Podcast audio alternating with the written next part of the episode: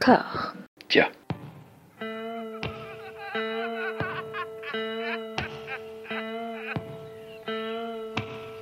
And now for something completely different. Would you like to talk about the meaning of life, darling? Sure, why not? Philosophy for two? Right. Provided the movement never forgets that it is the inalienable right of every man or woman or woman to rid himself or herself or herself. Agreed. Thank you, brother or sister or sister. Where was I? I think you finished. Oh, right. I don't want to talk to you no more, you empty-headed animal food trough whopper. I fart in your general direction. Your mother was a hamster and your father smelt of elderberries. Bonjour à toutes et à tous, bienvenue dans Discordia. Euh, Après cette longue pause estivale d'un mois, nous revenons aux affaires non pas avec du débat pour aplanir les débats qui rongent la pop culture de l'intérieur, mais avec une euh, quoique on verra, mais avec une sélection de choses que nous avons euh, consommées avidement culturellement pendant cet été particulier. Mais tous les étés ne sont-ils pas particuliers, Elodie Ah mais tu me cueilles là, je ne... Je, je- si, si, si, ça- je pense que c'est bien de dire si, je vais dire si, tout est toujours particulier. Tout à fait. Anouk, est-ce que tu es particulière toi aussi? Non, je, comme ça il y a débat. Déjà, on entre dans le vif du sujet. Euh, non, je suis quelconque. Insolence Rebuffade. Nous allons commencer euh, bah, ce petit tour de table virtuel par une sélection de, de bouquins qui nous ont marqué euh, cet été. Elodie, veux- veux-tu commencer? Oui. C'est toi qui es dans l'actualité la plus, la plus brûlante, la plus prégnante, il me semble. Ah, tu crois? Je crois. Bon, bah écoute, c'est sympa. Alors moi, j'ai bon, j'ai lu pas mal de choses, un joli, bon voilà. Mais notamment, je me suis arrêtée, enfin, je- sur le livre de Julia Foyce, hein, qui est Ouais. donc, euh, bon, alors je vais dire la sœur de Marina Foyce, mais enfin bon, elle est plus que ça. Elle est journaliste aussi sur Inter, elle a une émission qui s'appelle Pas son genre. Et donc, elle a écrit un livre qui s'appelle Je suis une sur deux, et en référence donc au au fait que les femmes vont, enfin une femme sur deux au cours de sa vie subira des violences sexuelles. Et elle raconte, euh, mais pas que évidemment, c'est ça qui rend le livre intéressant, le viol qu'elle a subi il y a 20 ans. Hein, donc elle est, elle est jeune. Et ce qui est très intéressant dans ce livre, c'est ce qu'elle a. Bon, donc ça s'est passé il y a 20 ans, donc elle a le recul, je dirais, nécessaire pour parler de ça. Et elle a un ton qui est, qui est très accrocheur parce qu'elle arrive à être euh, ironique, à être... euh, elle- n'est pas du tout, et d'ailleurs c'est le choix qu'elle a fait aussi après ce viol, dans une idée très euh, victimaire, en fait, elle essaye de, de faire un peu la fille comme ça qui, qui maîtrise les choses. Et elle a cette phrase notamment quand elle dit J'ai eu de la chance, j'ai eu le bon viol. Donc c'est vrai qu'on n'a pas tellement l'habitude d'entendre ça. S'il y a Mm. quelque chose d'assez euh, provocateur dans cette phrase, et en fait ce qu'elle veut dire par là et ce qu'elle raconte, enfin elle montre dans son livre, elle part de ce qui lui est arrivé, et ce qui est intéressant c'est qu'évidemment elle en fait quelque chose de plus grand, elle parle de la justice, puisqu'elle elle a porté plainte et il y a eu un procès aux assises, elle parle de la reconstruction, ce qui l'a aidé, comment elle a fait, enfin, et, euh, et j'ai trouvé que c'était un livre très percutant, très intéressant dans ce qu'elle disait, très euh, réfléchi, avec beaucoup de recul. Et donc a cette idée de base de dire j'ai eu le bon viol parce que le viol euh, dans l'inconscient collectif c'est tellement horrible qu'on s'accroche à l'idée que ça se passe la nuit sur un parking et que c'est un inconnu et c'est ce qui lui est arrivé. En revanche, elle, elle n'a pas été forcément la bonne victime, dans le sens où très rapidement après cet événement, elle s'est dit, cet homme, il a eu 1h40 de ma vie, il n'aura pas plus. Et elle a tout fait pour donner le change et pour dire, moi, ça va super bien, ce qui n'était pas le cas, mais voilà. Et forcément, quand elle a... Alors, le bon viol, c'est aussi le viol qui lui a permis d'en parler, parce que, comme elle dit, j'ai pas eu à détester un mari, puisque si on parle du viol conjugal, un frère, un membre de la famille, il n'y a pas eu tout ça. Donc ça lui a permis de parler, ça lui a permis de porter plainte, ça lui a permis de détester son violeur. En revanche, cette image qu'elle a montrée d'elle, euh, de fille pas assez euh, accablée, hein, euh, par euh, ce qui lui était arrivé, ça l'a quand même desservi. Et puis elle n'a pas eu le bon violeur dans le sens où on lui a souvent demandé d'ailleurs au cours de ses interrogatoires si son violeur était maghrébin. Elle dit je vois pas le rapport. Et malheureusement son violeur c'était un bon père de famille, entraîneur d'une équipe de foot, qui, comme on l'a dit au tribunal, euh, bah, payait ses impôts Et tout ça, ça fait qu'il a été acquitté aux assises. Ce qui est quand même la, deuxième violence qu'on fait parce qu'elle, elle était très attachée à l'idée de justice. Son père aussi. On l'avait élevé en lui disant quand tu faisais des choses pas bien, t'étais puni. Et là, c'était un permis de violer, quoi. Et il fallait qu'elle, à 23 ans, elle évolue dans une société où on pouvait te violer et c'était pas, c'était pas reconnu par la justice, quoi. Donc, et, donc, excuse-moi, juste le fait qu'il paye ses impôts, c'était un argument de la défense. Ça a été un argument qui a été, euh, euh, qui a été, ah qui a été mis en avant. Oui, oui, c'était un mec bien, quoi il n'était pas fiché. En plus, elle, elle a fait la bêtise qu'on voit beaucoup dans les films et qui est, qui est une réaction euh, qu'on peut tout à fait comprendre de se laver immédiatement, enfin rapidement après le viol. Donc, elle a possiblement mm. enlevé toute trace d'ADN. Donc euh, voilà, elle a bon, il y a, y a des, des, éléments qui ont joué contre elle. Et d'ailleurs, même le procureur à un moment a été obligé d'intervenir pour dire qu'on n'allait pas lui reprocher à elle d'essayer de se reconstruire et d'essayer d'être forte, parce qu'on en était là quand même, à lui reprocher de pas être assez accablée par son viol, en, de, de, ce qu'elle dégageait, bien sûr, hein, parce qu'elle était détruite. Hmm. Et donc après, ce qui est intéressant, voilà, c'est ce qu'elle en fait. Euh, ce livre, elle l'adresse à toutes les femmes, évidemment, qui ont subi ce genre de d'actes, euh, et puis à tout le monde, bien sûr. Mais elle, euh, elle est dans cette idée de passage de relais, de créer un livre qui peut être un outil parce que elle, elle rend hommage, par exemple, à Virginie Despentes, évidemment, avec King Kong Theory, à Clémentine Autain aussi. Tout d'un coup, c'était plus honteux d'avoir été violée. Donc ça, ça l'a aidé dans sa reconstruction. Et puis aussi, même si la justice ça a été une vraie douche froide pour elle. Euh, elle parle de cet avocat euh, qui euh, lui expliquait que effectivement en France, on n'est pas dans le système américain où c'est à l'accusé de prouver qu'il n'est pas coupable. Nous, c'est différent. Et il disait que lui, il essayait de mettre ce système en place lors de ses interrogatoires. Et donc, de dire à l'accusé, prouvez-nous qu'elle a dit oui prouvez-nous qu'elle était consentante. Et là, ça change aussi les choses. Et puis, il a eu cette phrase aussi qui lui a fait, beaucoup de bien à Julia Foyce, qui est une phrase toute simple mais très importante. Euh, céder, ça n'est pas consentir. Parce qu'elle, évidemment, elle s'est retrouvée dans une voiture, euh, le mec était extrêmement violent, et donc à un moment, tu cèdes parce que tu dis, voilà, c'est, je peux plus me battre, quoi, ça ne marchera pas, il faut que ça se passe, entre guillemets, et plutôt ça sera fini, mieux ce sera. Et cette idée que céder, ça n'est pas consentir, c'est bête, mais c'est ça lui a fait beaucoup de bien parce qu'effectivement, malheureusement, dans les procès, il y a toujours le moment où on dit oui, mais vous vous êtes pas débattu, vous n'avez pas crié, vous n'avez pas cherché, enfin voilà quoi. Et donc il y a ces idées très très fortes qu'elle met, qu'elle met en avant. Il y a ce ton comme ça, cette manière un peu bravage de dire. Euh, et puis ce témoignage d'une femme quand même qui s'en est remis, hein, qui maintenant a une vie de couple, a des enfants, même si, et ça aussi c'est très touchant, elle explique qu'il y a des moments où ça revient, que pendant des années euh, elle n'a pas pu boire de bière parce que son agresseur euh, sentait la bière, que parfois une démarche derrière elle dans la rue fait qu'elle va ralentir le pas, faire semblant de fouiller dans son sac pour que la personne la dépasse parce qu'elle se dit peut-être c'est quelqu'un qui me suit. Euh, il y, a, tout ça quand même qui est tout le temps présent. Hein. Et c'est vrai que c'est un livre que je trouve très fort et, très intéressant et elle balaye comme ça le, spectre de, de bah, des, agressions sexuelles avec des chiffres, avec des comme ça des témoignages, des et c'est un livre qui est vraiment qui fait du bien parce qu'elle, elle y croit quand même, elle parle aussi de MeToo, et elle se dit que maintenant les femmes, elles parlent et que ça, on pourra plus l'arrêter. Après, il faut que ça change et il faut que ça change beaucoup plus vite. Et elle a cette idée aussi intéressante parce que, notamment avec MeToo et les noms qui ont pu être balancés, tout de suite, on parle de la présomption d'innocence. Et c'est vrai que notre système judiciaire repose là-dessus et c'est important. Mais en revanche, elle dit, ça serait bien qu'il y ait une présomption aussi de crédibilité parce que les victimes, immédiatement quand même, euh, on va chercher tous les arguments pour dire oulala, attention, les mêmes qui disent on connaît pas les faits, alors attention, n'allons pas accuser euh, un tel, euh, vont quand même euh, dire oui, c'est bizarre qu'elle parle autant d'années après, ou oui, elle a peut-être pas eu un rôle qu'elle voulait, ou oui, enfin bon, il y a eu d'autres, enfin voilà. Donc ça serait bien aussi qu'on ait une présomption de crédibilité, qu'on se dise qu'une femme qui parle, bah c'est peut-être parce que il y a vraiment ce qu'elle dit, c'est vrai, et que c'est pas parce qu'elle a, elle s'est dit tiens ce matin j'ai rien à foutre, je vais aller balancer un truc tout faux, euh, ça va être marrant quoi. Ah, c'est des sujets dont on commence tout juste à prendre conscience en fait. Hein.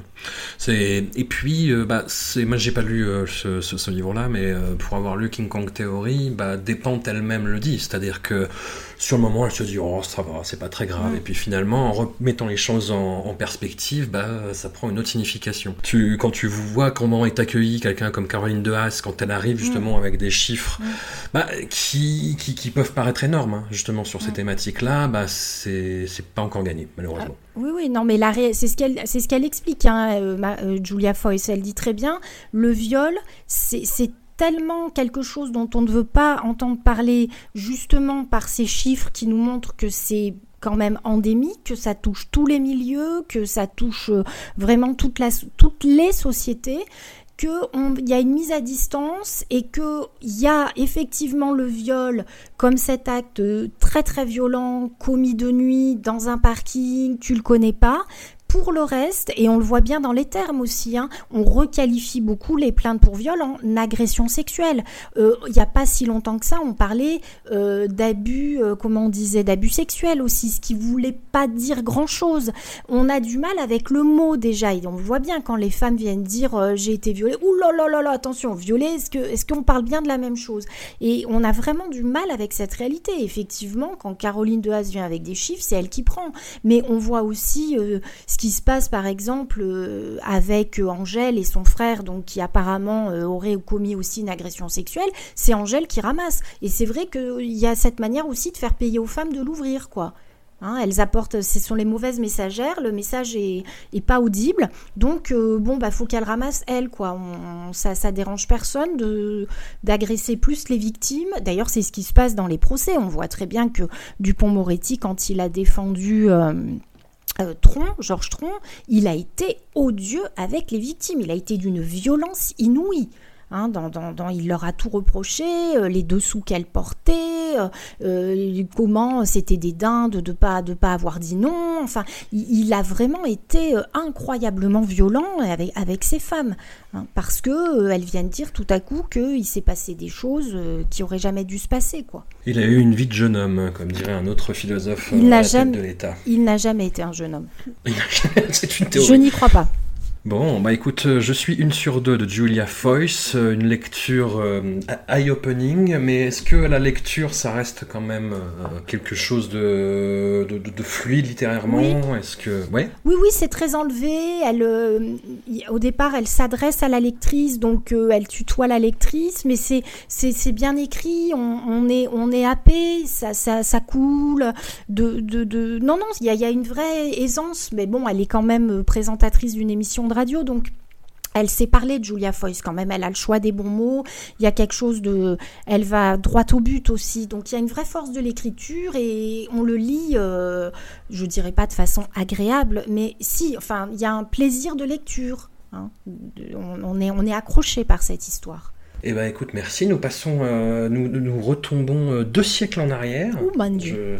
Je- Voilà, avec, avec Anouk, tu t'es attaqué à, à un chantier, on, on peut le dire. hein. Euh, oui, oui, du coup, bah, c'est le, le seul que j'ai lu cet été. J'ai un peu honte, mais bon, en même temps, je travaillais et puis il était gros et euh, j'ai essayé, je me suis lancée dans le lire en version originale. Donc, c'est euh, Middlemarch, une étude de la vie provinciale de George Eliot, qui, euh, comme son pseudo ne l'indique pas, est une femme, puisque c'est Mary-Anne Evans qui écrit sous ce nom. Et en fait, bon, il traînait dans les affaires de quelqu'un qui avait laissé à la maison. J'ai entendu parler enfin, de ce livre comme quoi c'était un grand chef-d'œuvre alors que j'en avais jamais entendu parler avant. Et donc je l'ai pris et Bon, c'était un peu un niveau d'anglais un peu plus complexe que ce à quoi les sitcoms américaines euh, m'avaient préparé, clairement. Donc j'ai un peu galéré, c'était un peu long, mais euh, mais quel bonheur. hein. C'est euh, c'est donc c'est divisé en huit bouquins, euh, enfin huit huit books, mais qui sont dans- tous dans la même édition, quoi. Euh, ça fait environ 800 pages et c'est exactement tout ce que j'aime, soit euh, un bouquin où il se passe très peu de choses, mais on est dans la tête des gens et dans la tête des gens il s'en passe des choses quand même. et il y a un, ce, qui m'a beaucoup plu, c'est de voir que donc, alors ça a été écrit dans les années 1870, mais ça se passe euh, dans les années 1830. Bon, il y a des histoires euh, politiques, euh, de politique britannique de l'époque, que bon, j'en avais rien à foutre et j'ai pas mieux compris euh, derrière. Mais ouais, a- ce qui est marrant, c'est de vraiment voir que les, le fond de l'humain, euh, toute la psychologie, tous les, les traits de caractère, les, les élans, même si voilà chaque personnage est différent, j'ai l'impression qu'on n'a pas tant changé que ça. Beaucoup de choses ont changé, mais l'humain est toujours euh, est toujours humain, un peu ridicule et euh, et, euh, et en même temps euh, un peu un peu attendrissant. Euh, et donc c'est vraiment un roman voilà très avec des personnages très enfin assez réalistes où la narratrice donc plus ou moins George Eliot, omnisciente et très caustique sur ses personnages. Elle arrive à te peindre, sans vraiment en dire beaucoup, mais à te peindre un gars complètement relou qui qui fait des grandes lettres d'amour hyper alambiquées, toutes pourries. Et dans là, tu sais que d'avance, ça va être une mauvaise idée de l'épouser. Et c'est une mauvaise idée de l'épouser. Euh, Enfin voilà, elle, elle arrive à, à peindre comme ça des personnages en, avec des petites, euh, des petites piques. Je pense que si elle avait eu Twitter, elle aurait été très bonne de- dedans. Et donc euh, Virginia Woolf a notamment euh, qualifié Middlemarch de un des rares euh, romans anglais écrits pour les adultes. Enfin, c'est vraiment un roman qui est euh, considéré comme euh, les grands chefs-d'œuvre de la littérature anglo-saxonne, dont je n'avais jamais entendu parler. Donc je sais pas si c'est parce que en France on l'a un peu ignoré ou si c'est moi qui suis passée à trappe. Euh, me too, hein. Mais me euh, ah bah voilà, bah en tout cas, donc je- il a été traduit par contre, donc euh, j'ai pas lu la traduction, euh, mais bon, j'imagine que si elle est pas trop mauvaise, ça doit avoir le coup parce que voilà, là c'est quand même un peu euh, de l'anglais, c'est très bien, mais je sens que j'ai loupé quand même euh, un peu de, de l'humour parce que c'est très drôle, quelques voilà quelques bravoures littéraires, mais euh, mais voilà, c'est c'est si on aime quand il se passe pas grand chose et quand il y a plein de personnages et quand on va dans la psychologie des personnages, euh, c'est c'est vraiment un roman parfait pour ça. Ok. Vendu. Et ben c'est noté. Par- pareil, très agréable à la lecture. Oui, oui, bah voilà, par, c'est vraiment le problème, c'était mon niveau d'anglais, c'est pas du tout la langue euh, Mm. qui, est, qui est très bien, et euh, voilà, même les moments où j'ai pas compris, j'ai j'ai vu ce que je ratais, quoi. J'ai vu que là c'était drôle, mais qu'il me manquait des bouts. euh, la, la, la langue est, agréable pour ce que je peux en, en savoir. Je pense que quelqu'un qui parle très bien anglais, ou si la traduction est bonne, aura 100% de. Et voilà, même en ayant 80, j'ai trouvé ça super, quoi. Bon, très très très bien. Très bien. Nous notons, nous notons. Eh ben écoutez, je vais euh, parler d'une troisième autrice, du coup, euh, Lucie Hellman, dont pareil, j'avais jamais entendu parler, dont j'ai entendu parler la première fois par l'entremise bah, de son dernier traducteur français, Claro. Alors Claro, c'est euh, c'est un aventurier de l'extrême en termes de traduction anglaise, puisque c'est lui qui a traduit notamment Le Tunnel de William Gass, qui a traduit Le Jérusalem d'Alan Moore. Voilà, si, si vous... Oui, la, voilà. la maison des feuilles de Danielewski. Tout à fait. Enfin voilà, dès qu'il y a un gros défi, il fait allez, on y va.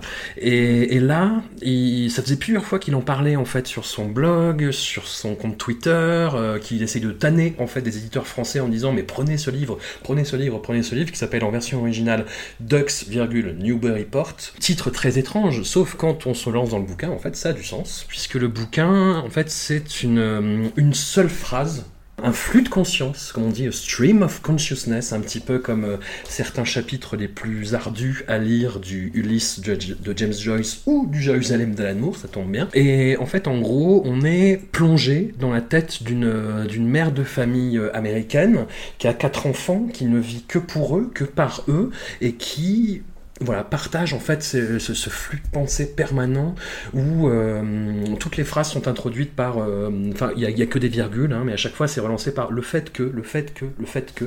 Je vais vous lancer, lire un petit extrait euh, assez rapide. Ah oui, ah oui, ah oui.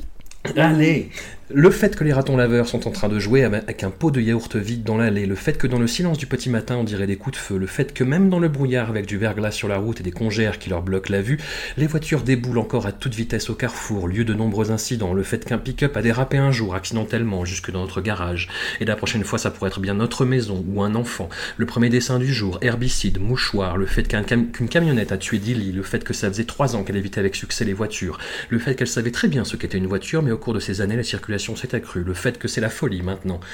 Voilà, je pourrais continuer euh, pendant à peu près 14 heures, je pense. On est dans la, tête de cette mère de famille américaine qui a eu des ennuis de santé, qui a eu un cancer à un endroit euh, un petit peu intime, un petit peu gênant, euh, qui a eu ses parents morts prématurément, qui était prof d'histoire et qui a renoncé à son métier en fait pour devenir mère au foyer de quatre enfants, qui est dans l'Amérique de Trump, qui se laisse aller à ce flux de pensée en fait en permanence pour ne pas penser à l'état actuel de l'Amérique, qui est dirigé par Donald Trump. On est vraiment hein, dans le moment pour ne pas penser au changement climatique, pour ne pas penser à toutes les catastrophes naturelles qui se multiplient autour d'elle, pour ne pas penser aussi au fait qu'elle a peur euh, en permanence du fait que quelqu'un dégaine une arme et lui colle une balle dans la tête à elle ou à ses enfants.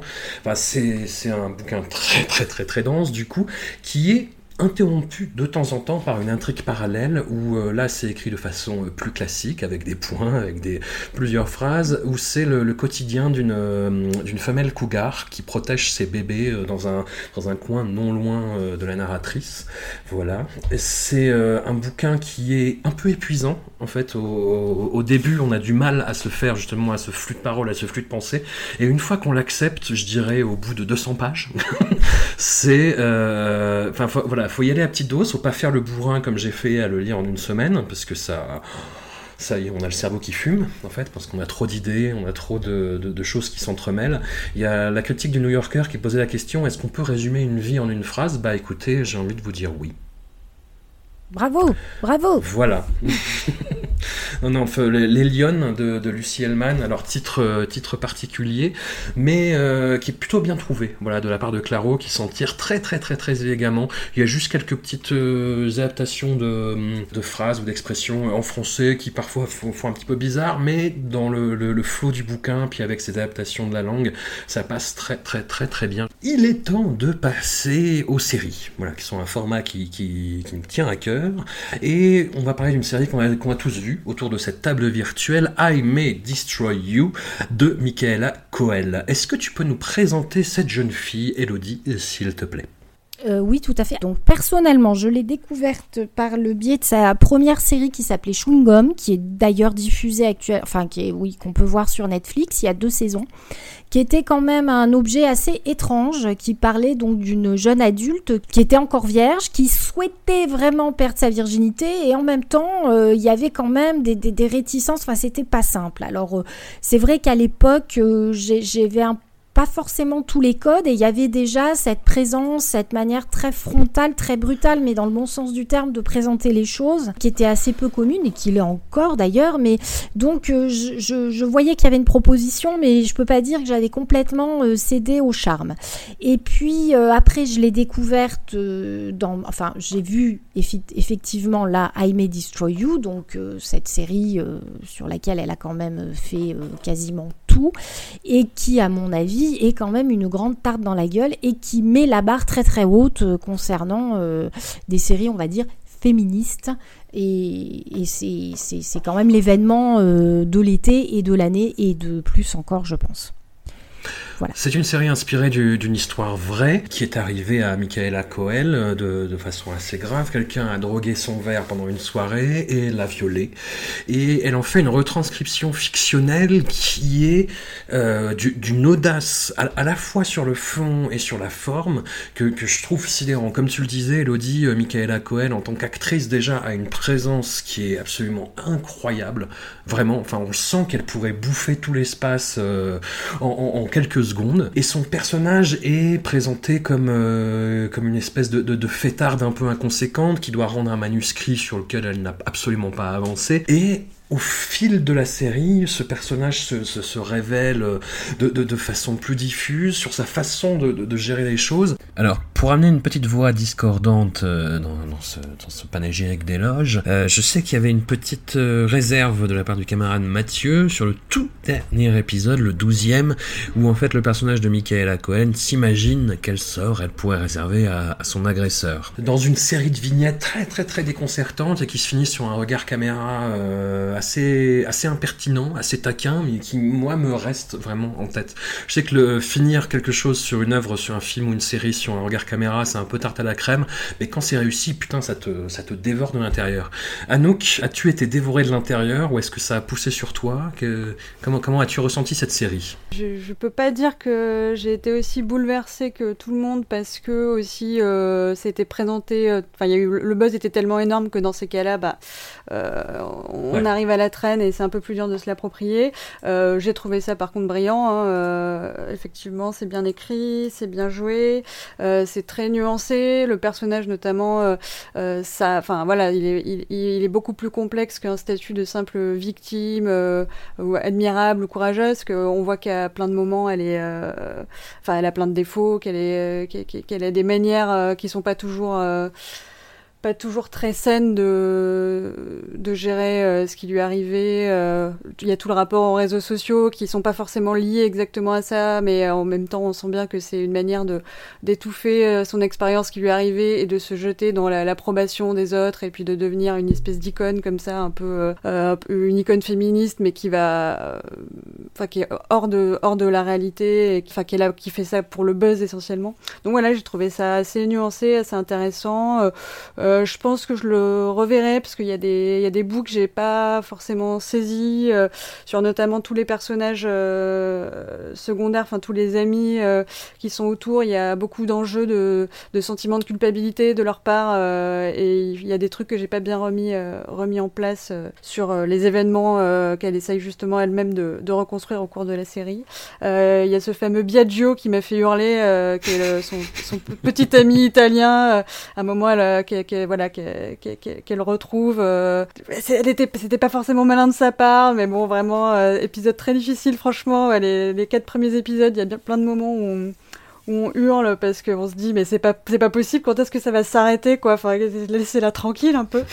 Euh, mais voilà. Non mais du coup très bien. Et, euh, et en fait euh, la, la, la, fin moi que j'oublie souvent les fins mais si c'est bien l'épisode où du coup effectivement c'est ce côté vu qu'on sait que ça lui est arrivé qu'elle en a fait une série à ce côté on remet en narration on remet en histoire et on utilise l'histoire pour sublimer un peu enfin pour pour faire sens euh, de ce qui s'est passé. donc, euh, il y a un dispositif qui, euh, qui est peut-être un peu cliché, mais intéressant sur, sur voilà, les différentes pistes qui peuvent se passer, qui sont montrées à la fois voilà, sur un mur avec, avec des, des, des, des, feuillets et, et filmées comme des propositions de, de conclusion plus ou moins satisfaisantes. non, non, voilà, mais intéressant. je, je le conseille. Et j'ai effectivement vu Chewing Gum par la suite pour, pour essayer de, de... bon je, suis pas allée très très loin mais euh, il se passe un truc quoi elle a vraiment un physique euh, une présence qui, voilà, qui, qui sont intéressantes on voit pas tous les jours. Elodie, c'est toi qui avais attiré mon attention sur cette série euh, en, en, premier. Comment l'as-tu vécu, toi? Ah bah moi c'est une série que j'ai adorée si tant est qu'on puisse adorer une série qui est quand même dure hein. Faut pas voilà c'est une série qui est drôle et par, par certains aspects qui est qui est extrêmement prenante, mais moi, c'est c'est une série que je trouve vraiment importante parce que c'est vrai qu'on parle beaucoup de la parole des femmes et, de cette manière maintenant dont on parle de ces sujets, notamment du viol. Et c'est marrant parce que, enfin marrant, c'est le bon terme, mais il y avait eu cette série assez incroyable, Unbelievable, qui était passée euh, cette année. Et là, on a la version complètement subjective en fait, hein, euh, même si les deux séries n'ont rien, absolument rien à voir ensemble, mais il y a vraiment cette manière chez chez Michaela Coel, d'incarner les choses. Et, et, moi, c'est une série que je trouve euh, prodigieuse, prodigieuse, le mot est très fort, mais je trouve que ce qui est vraiment, vraiment fascinant, c'est évidemment tout ce qu'elle propose. C'est une série très, très riche à énormément de niveaux. Mais ce qui est, ce qui est fort, c'est qu'on voit le bon qui a été, qui a été fait grâce à Michaela Coel. C'est-à-dire que on parle effectivement du viol, tout d'un coup maintenant on accepte de parler du point de vue des femmes, mais là, là, il y a une accélération euh, énorme. Je pense que celles qui vont venir après, euh, ça, ça, va donner lieu à des choses qui vont être vraiment très intéressantes. Et après, elle, il y a mille choses à dire sur... Euh, sur ce qu'elle peut proposer dans cette série. Et d'ailleurs, le titre au départ, c'était, elle, c'était pas celui-là auquel elle pensait. Je me souviens plus ce que c'était, mais c'était plus l'idée de d'éparpillement en fait. Et c'est vraiment ça que raconte la série. C'est comment après un épisode traumatique pareil, euh, t'es, t'es pulvérisé en quelque sorte. On voit bien qu'elle, elle part dans toutes les directions, elle essaye plein de choses, et en même temps, ce qui reste, fondamentalement, c'est cette présence au monde. C'est-à-dire que quoi qu'il t'arrive, t'es quand même un corps qui se lève le matin. Et Michaela Coel, il y a cette manière de dire, je suis là et vous pouvez pas ne pas me voir. Et rien que dans ça, c'est, je trouve, assez incroyable. Elle, elle, comprend, elle a tout à fait compris ce qu'elle pouvait représenter, parce qu'elle a ce physique assez incroyable, elle en joue.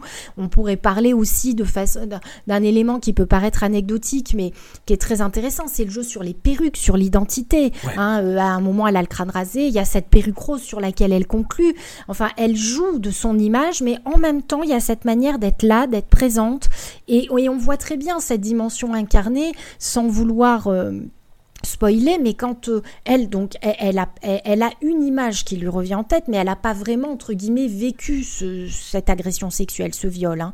Et hmm. donc, quand elle va porter plainte, euh, dès le départ, et comme en plus, elle, elle écrit des livres, euh, le mot viol, elle dit, ouh, attention, c'est quand même fort. Et puis après, on a tout d'un coup les marques sur son corps. Et ça, c'est l'épreuve.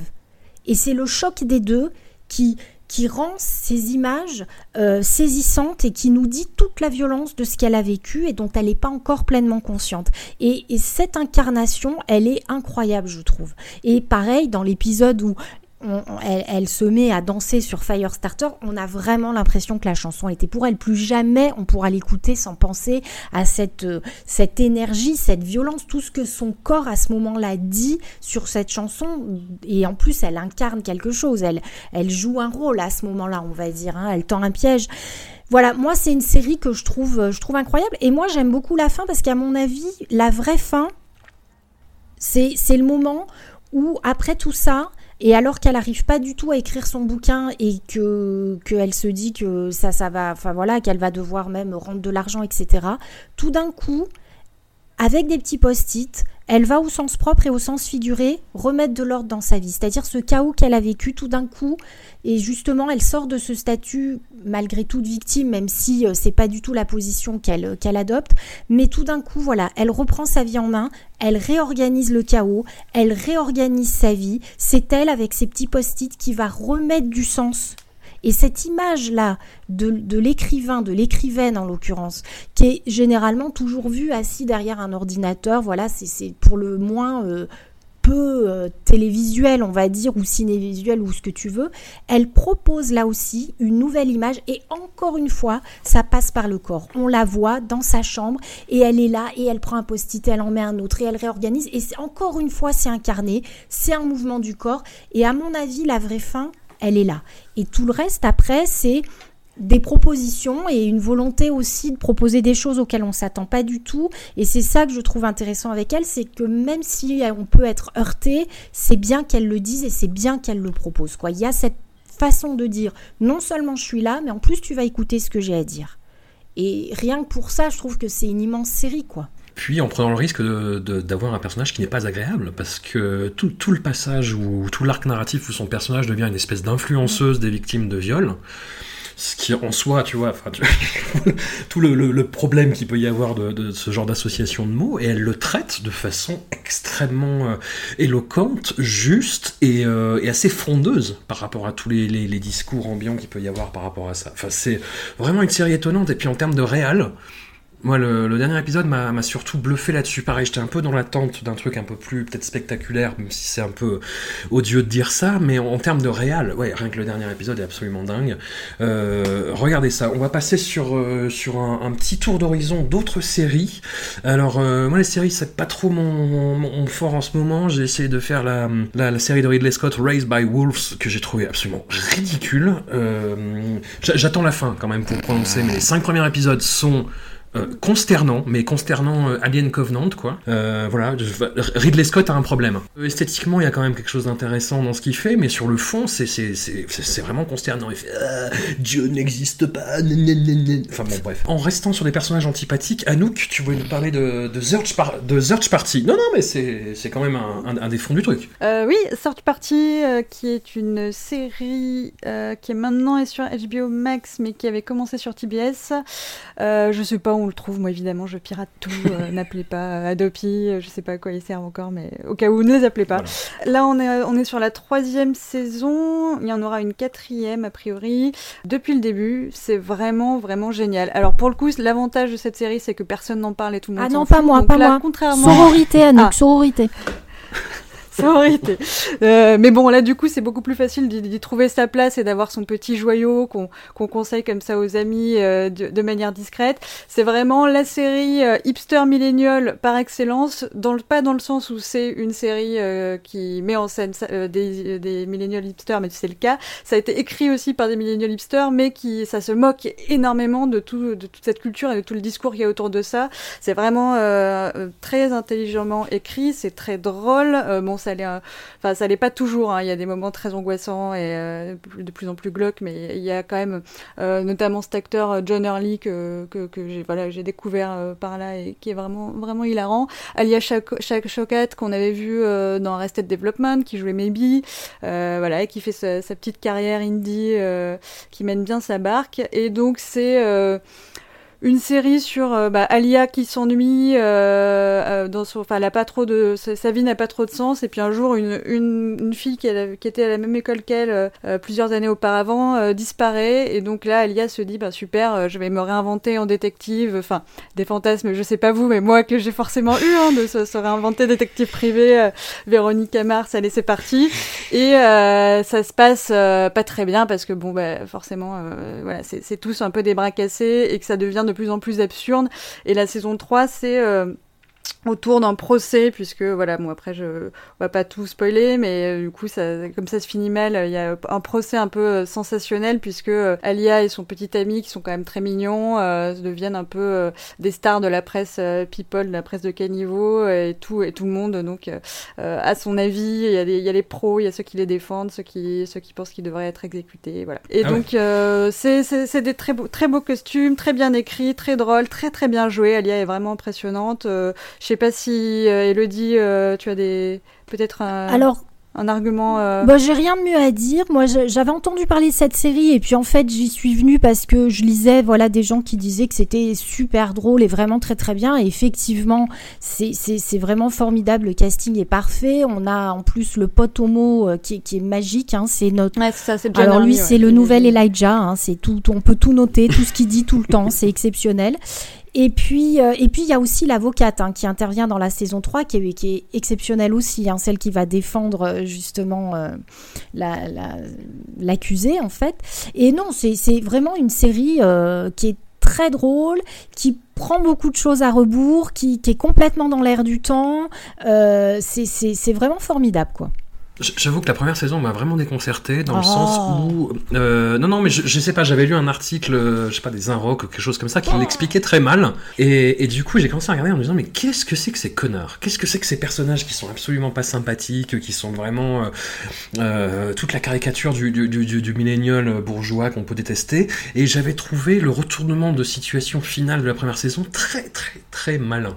Et à partir de là je me suis dit ah mais d'accord c'est ça et voilà, comme quoi il ne faut pas lire les Inrocks. Bref.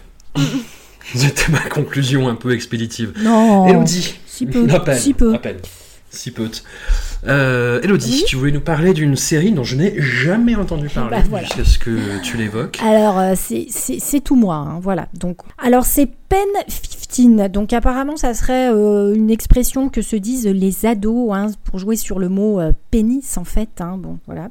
Et c'est une. Et oui, hey, hey Alors, c'est une série de Anna Konkel et Maya Erskine qui sont toutes les deux trentenaires et qui en fait revisitent leur adolescence et qui donc jouent leur rôle de jeunes filles de 13 ans, mais à leur âge. Et le casting, par contre, ce ne sont que des adolescents. Et oui, déjà, tu te dis- et ça se passe au début des années 2000, donc elle rentre en cinquième.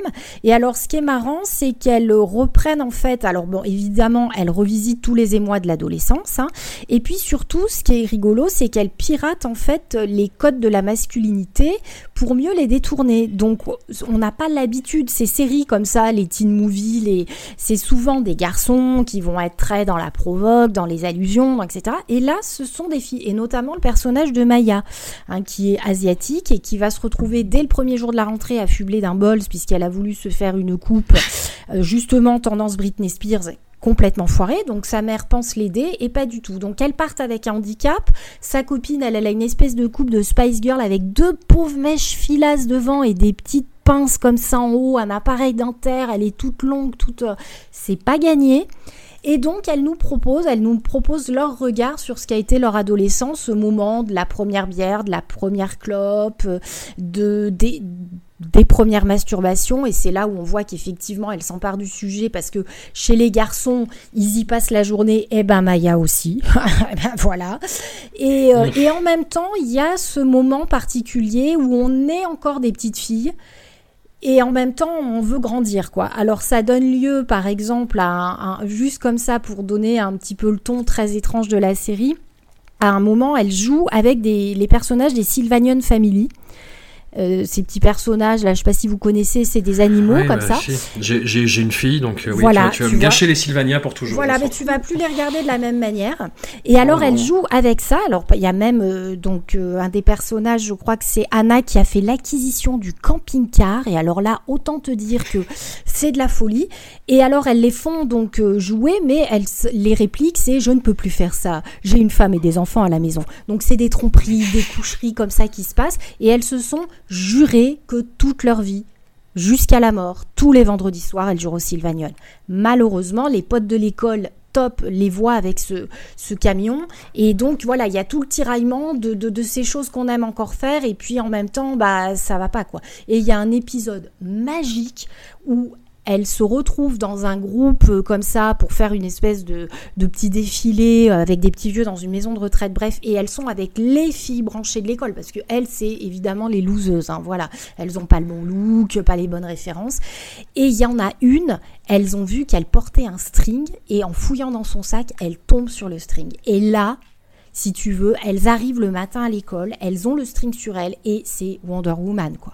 Et c'est super drôle parce que il y a cette espèce de, elles mettent tout ce tout, tout le pouvoir qu'elles pourraient avoir, leur féminité, etc. dans ce petit objet et ça devient une drogue. Et tous les jours elles se disent demain on arrête quoi. Et il y a un moment il va falloir arrêter. C'est, c'est une série vraiment formidable. La saison 2 euh, devrait être diffusée bientôt sur Canal et, et c'est, c'est super drôle, super touchant. Euh, c'est, vraiment à part quoi. Et il y a ce jeu effectivement de cette collusion entre ces actrices trentenaires et puis le casting euh, de gamins qui est vraiment intéressant quoi. Ok. Est-ce que tu avais une dernière recommandation avant de qu'on te libère? Oui, alors on peut dire euh, vite fait, bon, c'est pas vraiment l'été, mais enfin, vu les températures, on peut dire que c'est l'été. Euh, je suis allée voir Énorme de Sophie Le Tourneur. Eh oui. Ah, Euh, Oula. la mais polémique. oui, voilà, mais je n'ai pas peur, monsieur. Et alors, comme le disent euh, très pompeusement les critiques du Masque et la Plume, il y a une hétérogénéité dans ce film.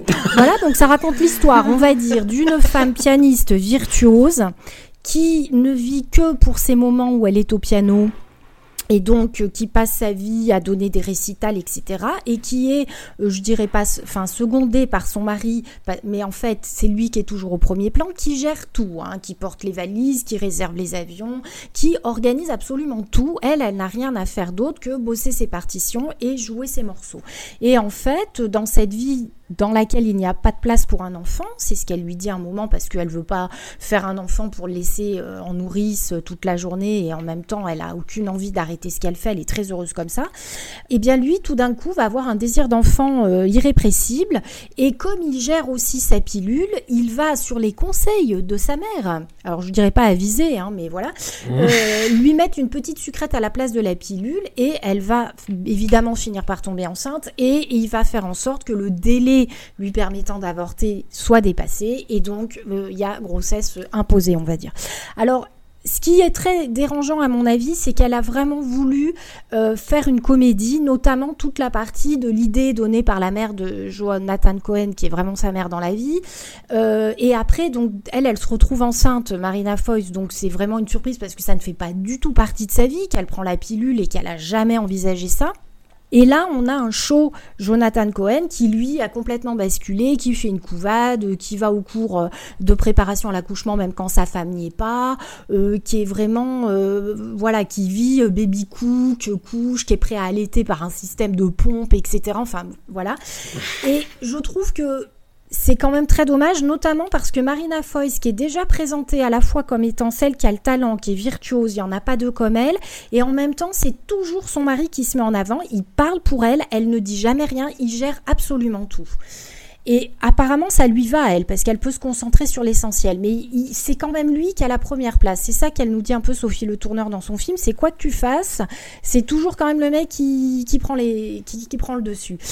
Par contre, là où ça devient très intéressant, c'est quand tout à coup le film bascule, d'où le titre, et elle, son ventre se met de façon exponentielle à se développer, et on rentre dans l'aspect monstrueux au sens propre et au sens figuré de la situation. Lui commence à comprendre ce qu'il a fait, et ça devient beaucoup moins drôle. Et tout d'un coup, on, a aussi le ressenti de Marina Foyce et ce qu'on lui impose, ce que son corps subit, est là de façon tellement énorme qu'elle peut même plus jouer du piano. Et euh, toute la fin du film euh, casse complètement cette idée de comédie. On a des scènes absolument incroyables, notamment une scène d'accouchement. Alors les gens disent c'est super cru, je ne comprends pas parce qu'on ne voit rien. Hein, c'est-à-dire qu'on ne voit, il n'y a absolument pas d'image choquante, il n'y a pas de sang, il n'y a pas de cri parce qu'elle, elle fait le job et elle est, c'est une élève euh, très appliquée. Et en même temps, on voit bien ce qui est très intéressant, je trouve, dans le film de Sophie Le Tourneur, c'est que là, on comprend effectivement la violence des actes parce que euh, Marina Foyce ne l'a pas du tout voulu, mais tout ce qu'elle nous montre, même si on a voulu un enfant, on se rend compte que c'est quand même des actes violents. On se rend compte qu'on te touche tout le temps.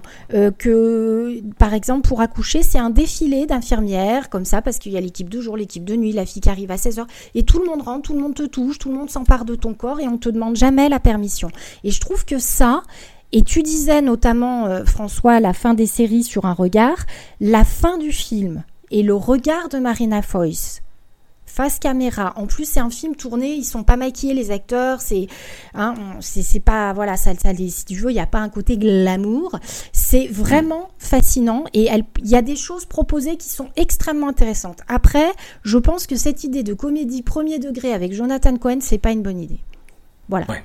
Mais il faut pas tout jeter et par rapport à la polémique qu'il y a eu, je pense que la manière dont le film se termine et comme je dis cette monstruosité du ventre annule complètement l'aspect comique des, des choses quoi. Bon, bah écoute, tu m'as, intrigué. Moi, je suis pas très client du cinéma de, de, Sophie Le Tourneur. J'ai, pas mal de mal. Je trouve hyper intéressant sur le papier. Et devant les films, euh, j'ai, j'ai du mal. Que ce soit euh, la, la, la, la, Vie Orange, ou ses courts-métrages, ou euh, Gabi Baby Doll. Enfin, c'est, c'est quelqu'un qui tâtonne beaucoup, en fait, dans son écriture. Et ça a été le cas sur Énorme, apparemment, mmh. aussi. Mmh. Qui c'est un tournage qui, a vraiment duré, où elle des scènes en permanence. Mais ce que tu m'en racontes me rend curieux je, je, je, je ferai euh, la démarche d'aller le voir. Elodie, merci beaucoup. De rien. On te, libère. C'était un plaisir. Oui, oui, oui, les services sociaux, je ne veux pas de vous. je vais vous faire très très rapido un tour d'horizon euh, des, films qui m'ont marqué cet été. Euh, alors, niveau bonne surprise, euh, un autre cinéaste dont je suis pas trop client du cinéma d'habitude, Pablo Larraine. Son dernier film Emma est sorti il y a quelques semaines au cinéma. C'est un film très très très étonnant qui raconte la dérédiction d'un couple après une adoption qui, a, qui s'est pas super bien passé. Un couple qui bosse dans le milieu de la danse, lui est chorégraphe, joué par Gaël Garcia Bernal. Elle est, est plutôt danseuse et, c'est comment en fait cette, euh, ce, personnage, Emma, va vivre son émancipation par la danse, par la multiplication euh, de partenaires sexuels. Il y a, on parlait de, la présence physique de, de Michaela Coel tout à l'heure, mais Mariana Di Girolamo, c'est l'autre présence physique de cet été, je trouve. Et le film est peut-être un peu long, il fait un peu plus de deux heures, mais il y a un peu moins, pardon, un peu moins de deux heures. On ressentit un peu plus, mais euh, il y a des séquences qui moi m'ont vraiment bluffé, justement où, il y a des, des, montages par rapport à ces danses de, de danse contemporaine, à la fois dans bah, vra vraiment dans quelque chose d'abstrait, euh, de, pas vraiment compréhensible, à la fois de beaucoup plus physique euh, quand elles se mettent à danser du, du reggaeton, et qui, qui, qui vraiment moi m'a. Voilà, je, je sais pas, c'est une expérience esthétique et, sensorielle plus que plus qu'artistique, on va dire.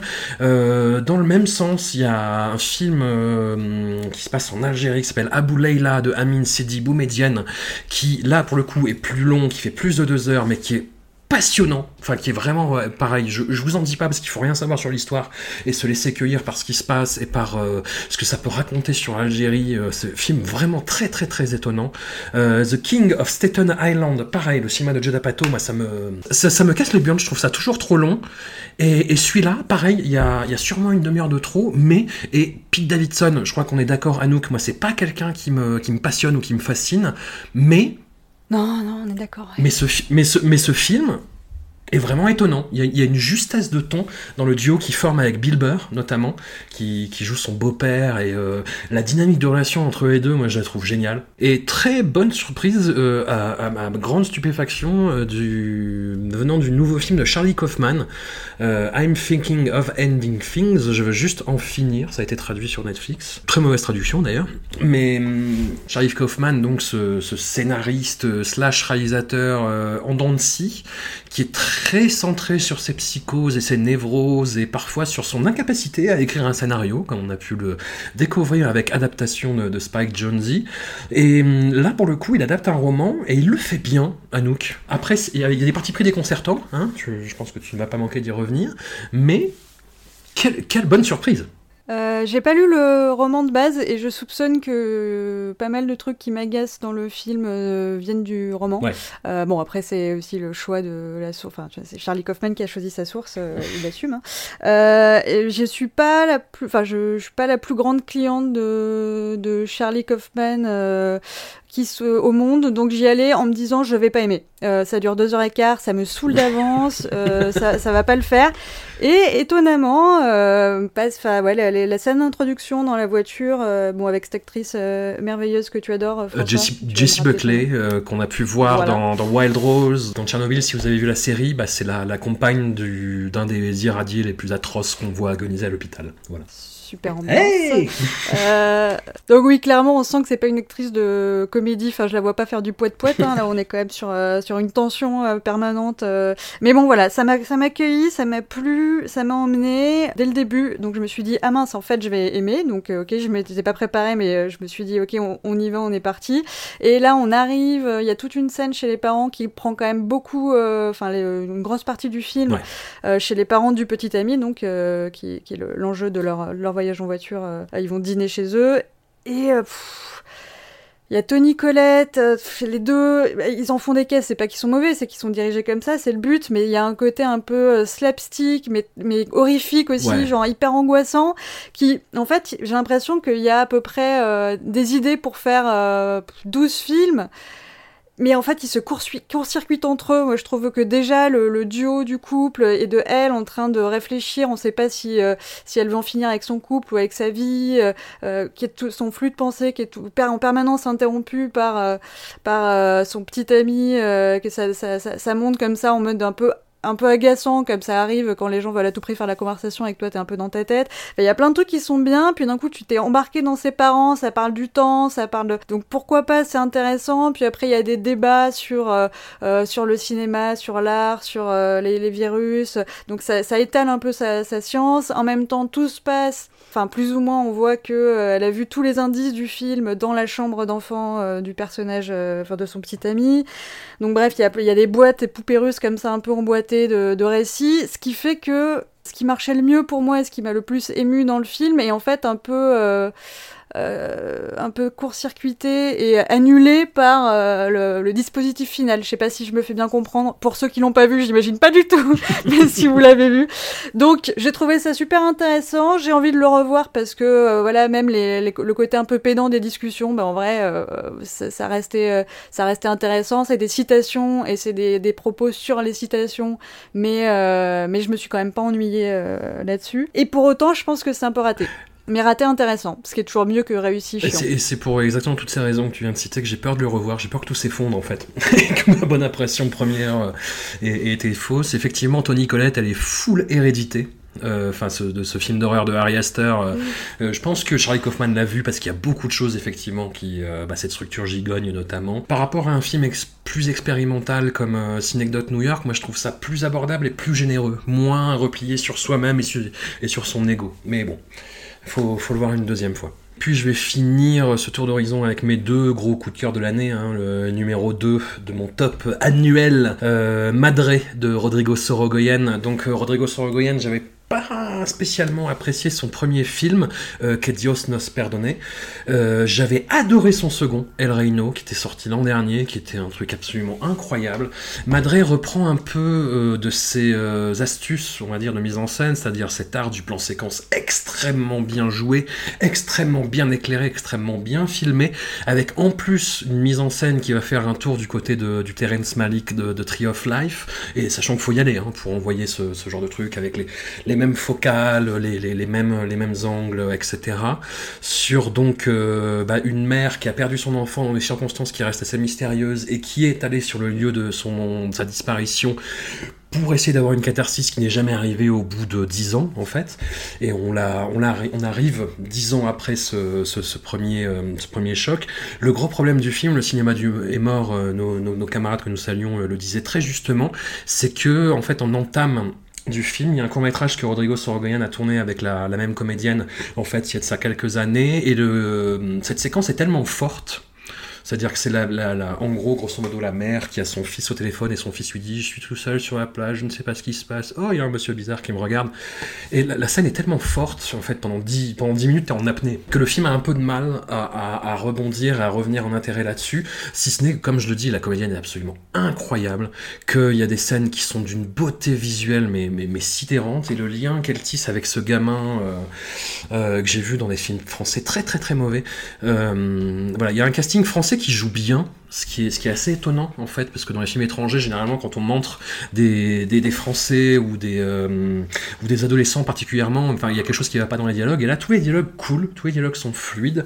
Le, film arrive à, à créer des scènes d'émotion avec du Damien Saez en bande-son parce que je ne pensais pas possible, je, je, je conchis Damien Saez, mais de, de, toute mon âme, et, euh, et là, quand j'ai entendu ça, j'ai fait, oh non, putain, merde. Mais en même temps, c'est logique, il est adolescent, il, écoute Damien Saez, c'est normal.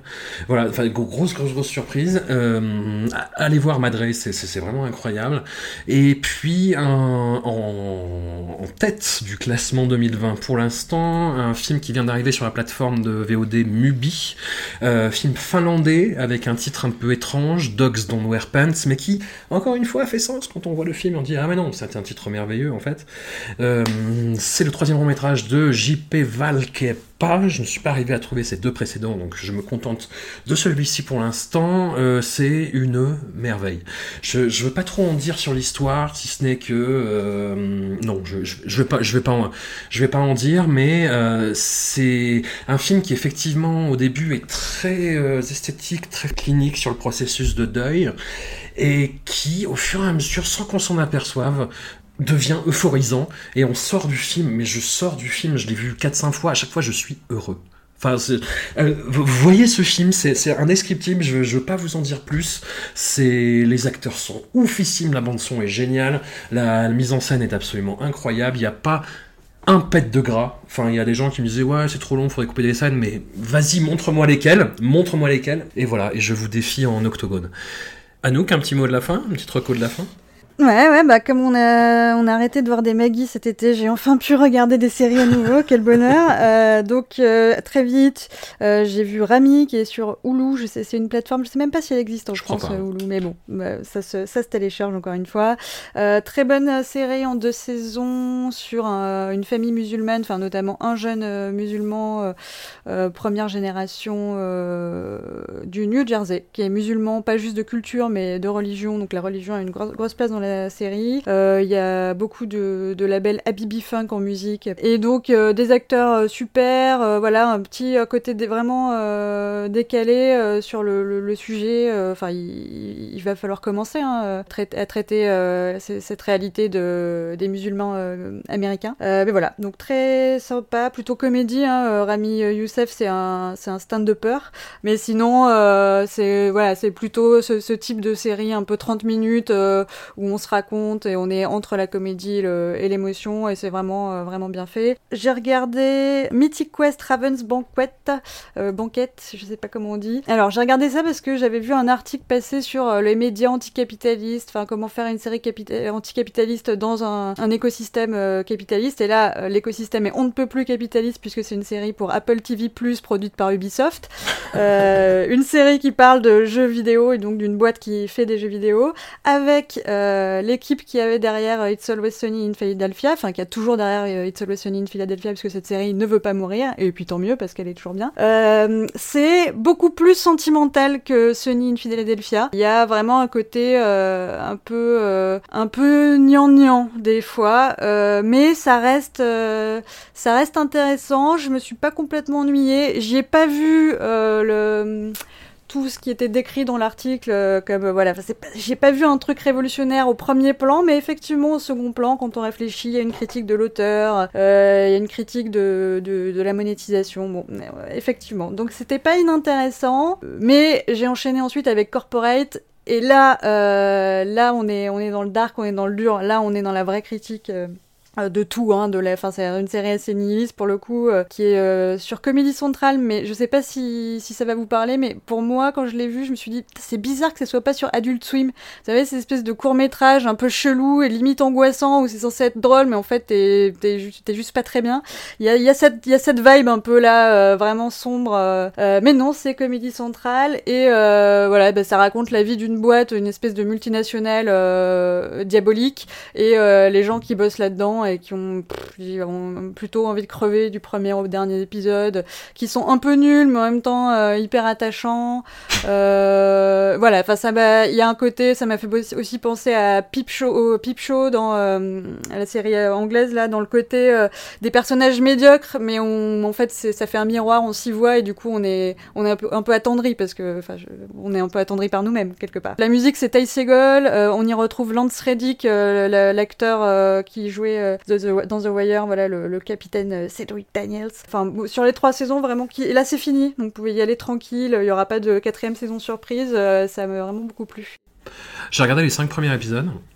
Et et waouh, quelle violence C'est euh, enfin la, pre- la première référence qui vient en tête, c'est The Office parce que ça se passe dans le monde du travail, des costards cravates un peu déprimés qui font un job qui n'a aucun sens, sauf que c'est euh, effectivement c'est euh, Mais The Office anglais plus que Ricard ouais, déjà. ouais ouais tout à fait ouais tout à fait. C'est pas du Oui, tout je- feel good à aucun moment. J'aurais dû préciser, ouais. Mais puis c'est dans, le cadre du multinational, donc ça up le, le, le degré de psychopathie pure, en fait. Et hum, ouais, c'est- d'une méchanceté et c'est très drôle. C'est très très très drôle, quoi. Mais c'est très très très méchant, quoi. C'est- je- je- J'en ai fait des cauchemars, en fait. Enfin, j'en ai fait un cauchemar dont je suis sûr. Ah ouais, ouais. Non, ouais, là, il y a plus ce côté ouais, malaise, euh, malaise décalé, mais moins cringe quand même que, que The Office, euh, je trouve. Et sinon, euh, bah, sur, la pers- sur les perspectives d'avenir, moi j'ai commencé l'intégrale de Mad Men, puisqu'il va bien falloir s'occuper cet automne. Et euh, bon, pour l'instant, j'avais déjà vu tous les épisodes, c'est toujours très bien, ça n'a pas bougé d'un pouce, c'est vraiment merveilleux. Et on est une série sur laquelle on n'est pas forcément d'accord, François, mais en même temps, je j'ose pas me prononcer parce que j'ai vu que trois épisodes. Mais petit buzz euh, sur une série qui a deux saisons, mais dont on n'avait jamais entendu parler avant, euh, The Boys. Oh, Euh, moi, j'y crois un peu. je trouve ça malhonnête intellectuellement. Bah, en gros, il faut, il faut s'attendre à rien et se dire ça va être pourri. Et là, on est agréablement surpris par une forme de critique, de critique de la culture geek, euh, critique de de, de, de, de, Warner et Disney presque, euh, Ouais.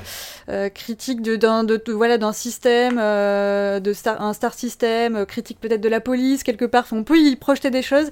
Par contre, c'est vrai que si on s'attend à un truc super d'entrée de jeu, peut-être que c'est décevant. Et finalement, est-ce qu'il n'y aurait pas un Discordia à faire, une étude, une réflexion à avoir sur euh, bah, cette possibilité justement de critiquer au sein même d'un système euh, le système lui-même Est-ce que c'est réellement possible. Est-ce que c'est une manière pour le système de, bah, voilà, de, de digérer cette critique et de l'intégrer euh, Et donc finalement, cette question posée par Mythic Quest qui se retrouve peut-être jusque Bah, dans le, The le- Boys, le gros problème de The Boys, en fait, c'est- les personnages qui sont censés être sympathiques, qui sont censés être les héros. Ils sont pas intéressants du tout. Ils ne font que, que Mm. paraphraser ce qui se passe en permanence. Et euh, le personnage le plus intéressant, c'est celui de, de Homelander, en fait, qui est joué par euh, Anthony Starr. Moi, ça a été la révélation, par contre, de The Boys. Anthony Starr, c'est le- c'était le héros de la série Bunchy. Et j'ai mis toute la, première saison de The Boys à le reconnaître en fait. Juste, juste parce qu'il joue, parce qu'il sourit, parce qu'il a des émotions complexes. Parce que dans Banshee, juste il fermait sa gueule tout le temps et il mettait des nions quoi. Mais là, ouais, je, je vous parlais pour Madrid de Rodrigo Sorogoyen du, du problème des personnages français dans, dans les œuvres. euh, Là, le, personna- le personnage de Frenchie. Bah, il, il est même non mais il est même pas il est même pas québécois je crois il est il est, il est rien c'est Tu, un- tu, tu ouais. sacre bleu, mon amour. Enfin, c'est vraiment ça quoi. C'est sur ce message chauvin que nous allons conclure cet épisode. ces québécois qui nous volent notre pain Ça suffit. Un grand merci à vous de vous être prêté au jeu de, de- de la recommandation en, en flèche, en série. hein. Beau- euh, beau- beaucoup de biscuits, c'est bien. Et on se retrouve la semaine prochaine, désolé Anouk, mais avec le nouvel épisode de Voilà Maggie. Salut.